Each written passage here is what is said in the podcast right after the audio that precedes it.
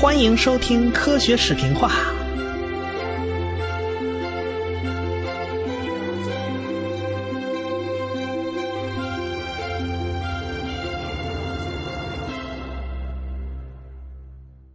战争一开始啊，那是全国总动员呐，地无分南北，人不分老幼，人人有责，哪有时间去玩那一时半会儿用不上的科学研究啊？索维尔会议那时候，科学家呀都忙着搞武器研发呢，有一大帮子人在搞原子弹。哎，海森堡还成了德国的原子弹负责人呢。波尔是好不容易逃出了纳粹的占领区，那诺贝尔金质奖章也没法带呀，否则一带就让人发现了你是波尔啊。只好找个实验室那一瓶王水里边一扔，给化了。然后后来他们战后又跑回去拿个铜把黄金给置换出来，重新铸了一枚奖章。爱因斯坦倒是早早的去了美国啊，还上书罗斯福总统，提议去造原子弹。当然，这也不是他自己出的主意啊，这是匈牙利的希拉德上门哎，来怂恿他在建议书上签名哎，这个爱因斯坦想了想，就把自己名给签上了。这希拉德呢，是是匈牙利人呐，这个他们饱受纳粹的蹂躏呐，他对这个希特勒是一脑门子官司。啊，不过后来证明，这个希拉德在历史上呢不算啥狠角色，就是说他不是一个特别厉害的人。给希拉德当车夫那位，那才是不折不扣的狠角色。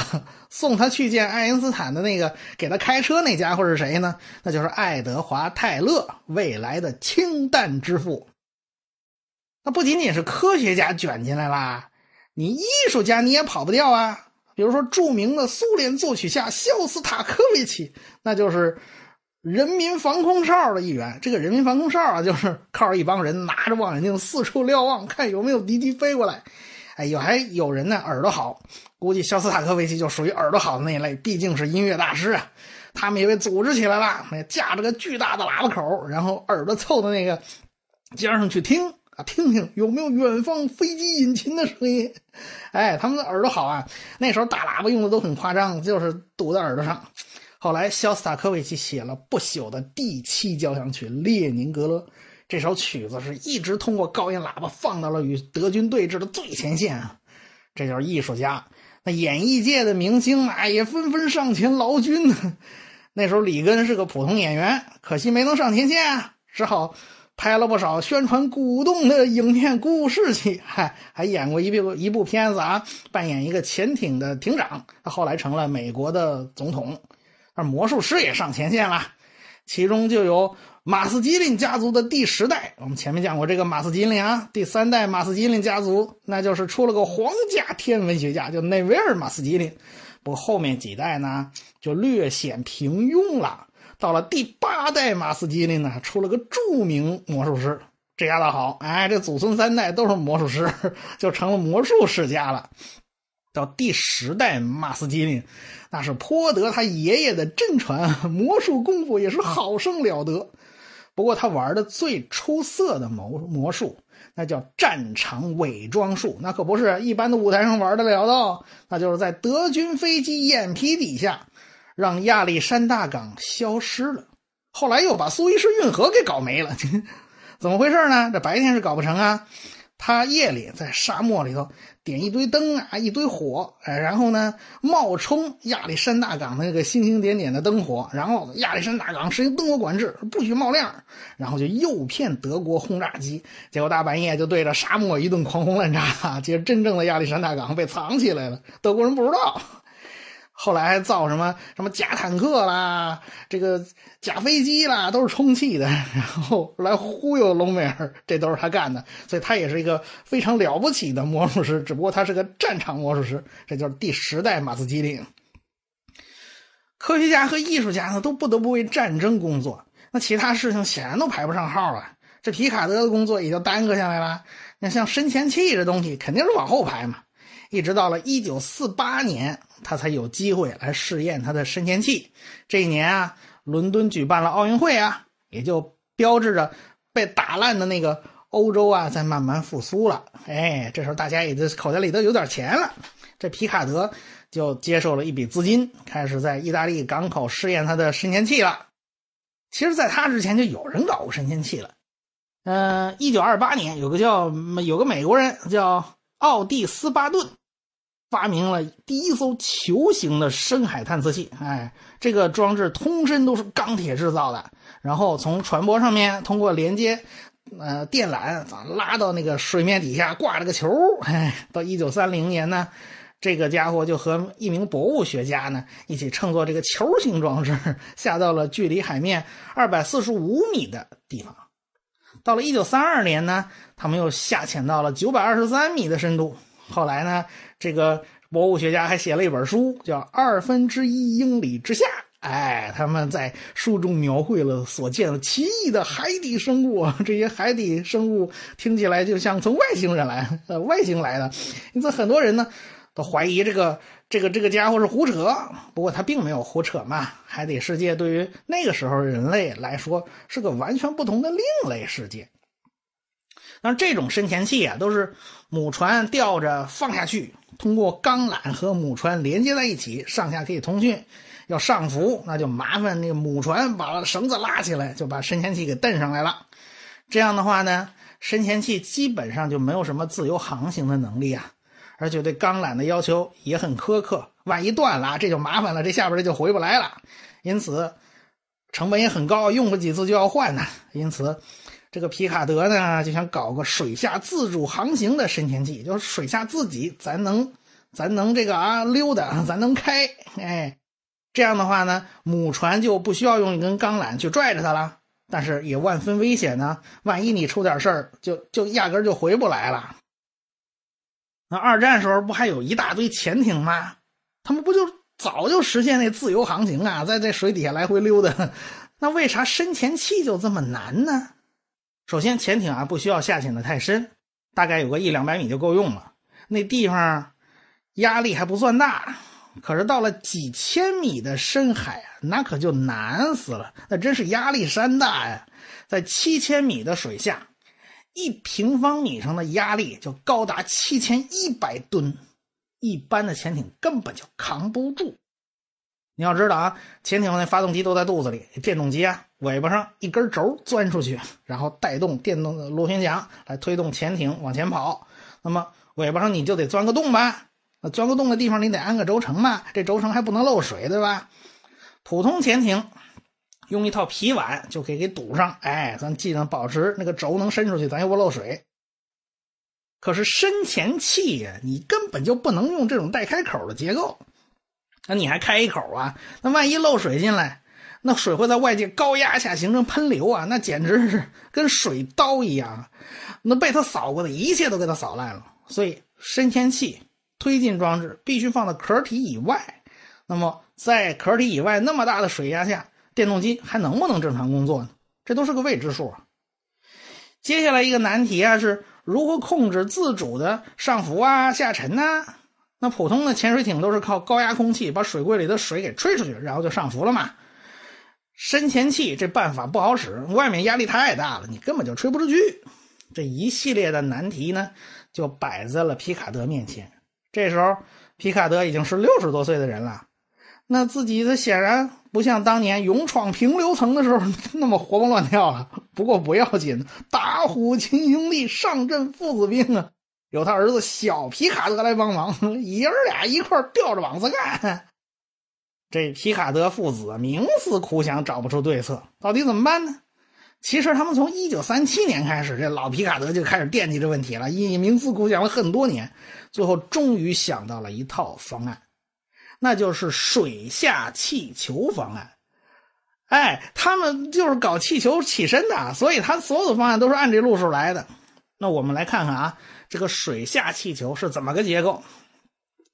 首先要有一个耐压的球壳，这球壳里边是坐人的，哎，这跟他当年做气球是是一模一样，只不过气球是内部压力高，外部压力低，这个会这这回是反过来了，外部压力高，内部压力低。当然里面是没有水的啊，要有水就淹死了。然后开几个窗口，哎，不然你外边啥都看不见，得开窗口。窗口都有非常厚的玻璃，否则就给压裂了，对吧？当然了，还有个门，不然人进不去。这个球壳啊，就跟他当年那个气球密封舱是一个路数。然后呢，在这球壳上方啊，安排了一个大水柜，说白了不是大水柜，是个大油柜，装的不是水是油。里面装满了一万加仑的汽油。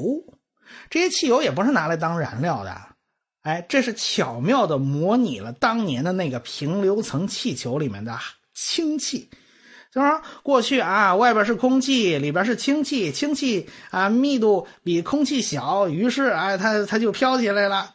这个道理是一样的。这外边是海水，这些里边是汽油，汽油密度比海水小，因此它就飘着。哎，这一大柜子汽油啊，显然要比同等体积的海水要轻啊，因此它就应能够提供足够大的浮力，把这底下那大钢球啊，因为很重嘛，就给它吊起来了。哎，就能实现一个上下重力平衡。整个结构就跟当年的平流层气球的脑子思路是一样的，就是用汽油代替了当年灌注的氢气，钢壳代替了当年那铝壳，再加上一堆的配重铁块哎，必要时抛掉减轻重量，咱整体就可以上浮了。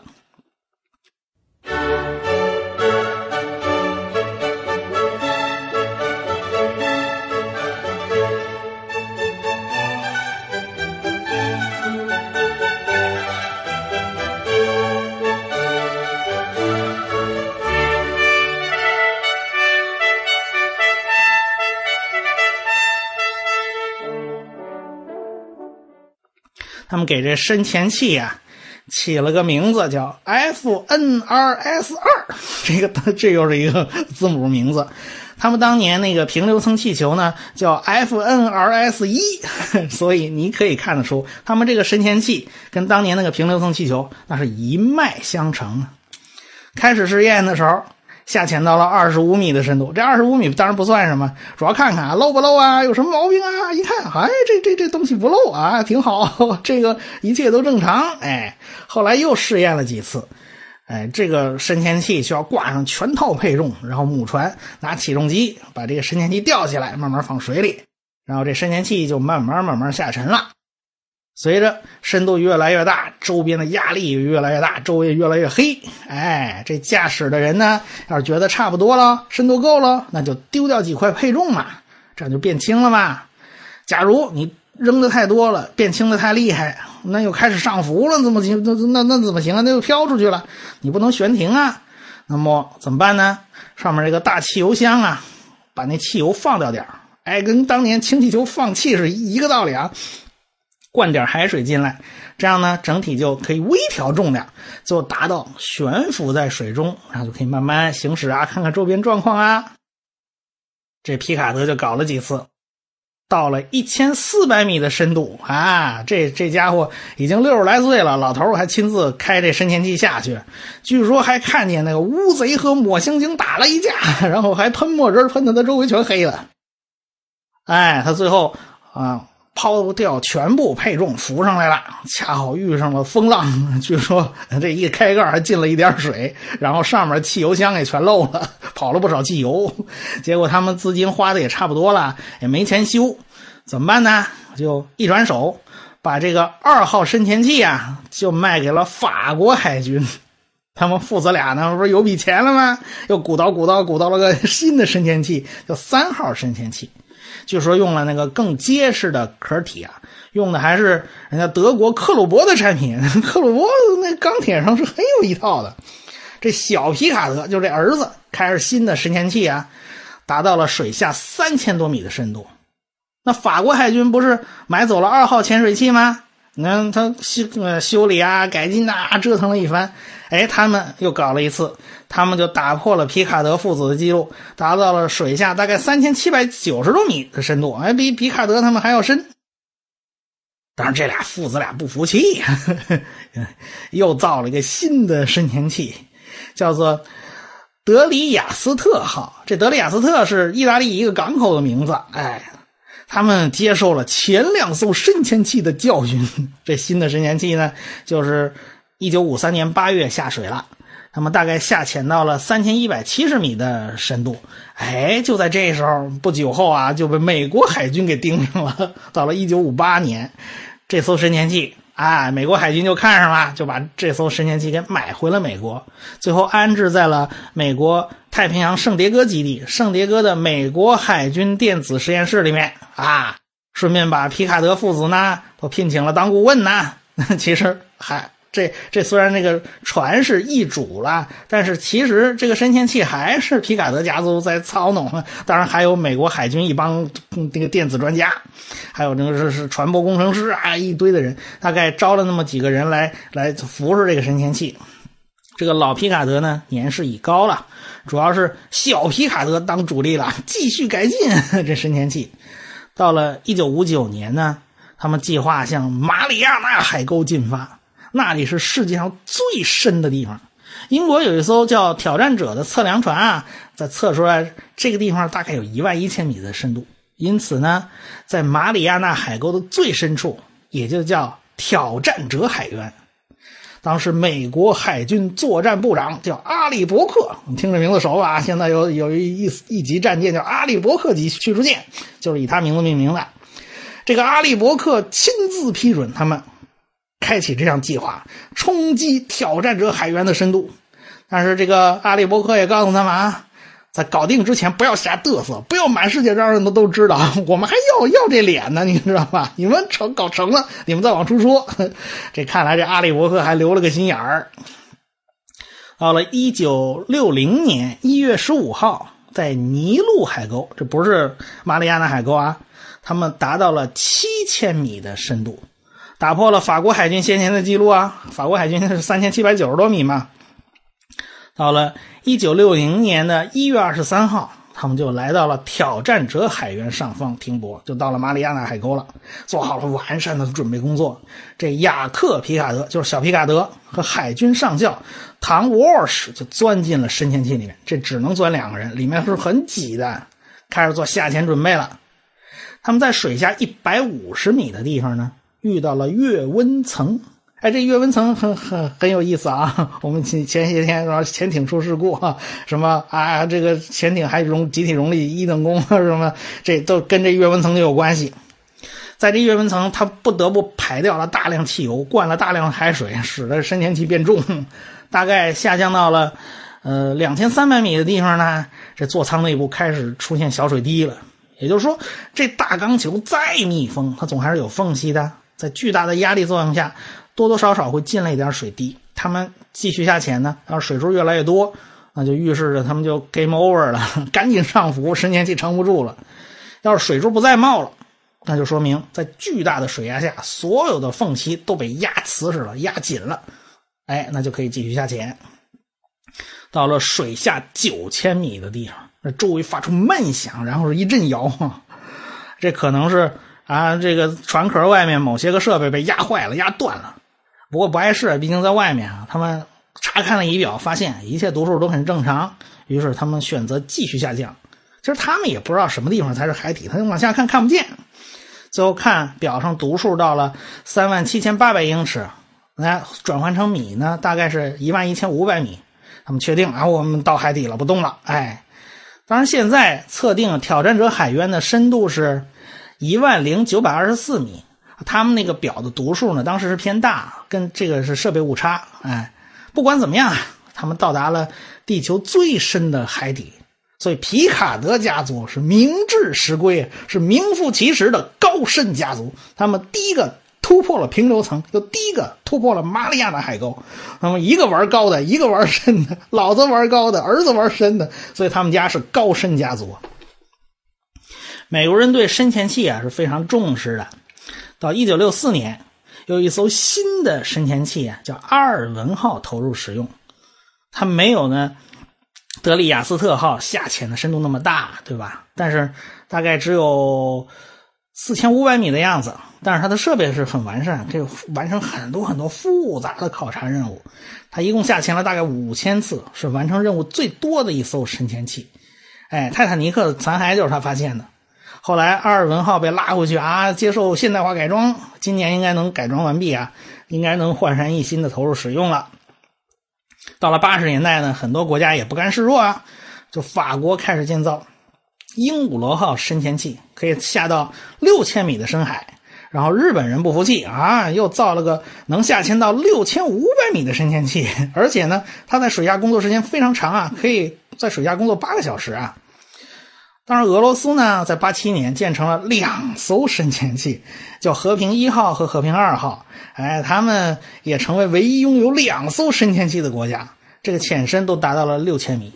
这普京总统还乘坐这深潜器到了贝加尔湖的湖底啊！而且俄罗斯还在北极点那海底插国旗啊，宣示主权，什么振奋国民精神。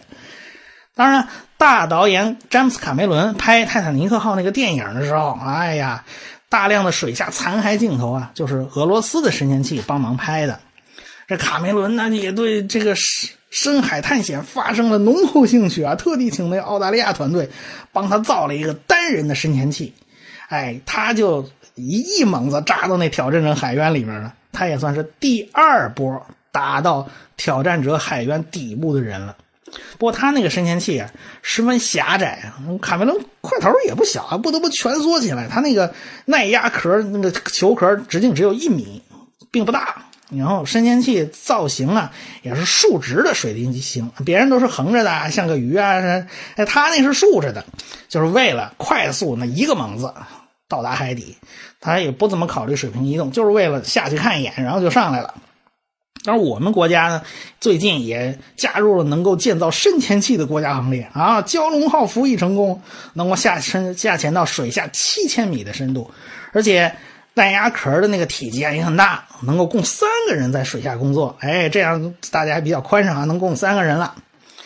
这个深潜器呢，多半用于海底的科学考察，比如说阿尔文号，各国家科学家都可以申请使用啊。因此，阿尔文号有大量的科学发现。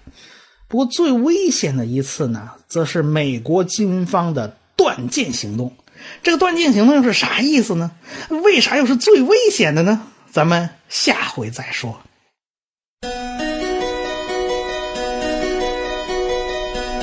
科学史评话的公众微信号已经开通了，只要你搜索“科学史评话”，然后再找那个。一把扇子图标，点击以后添加就可以了。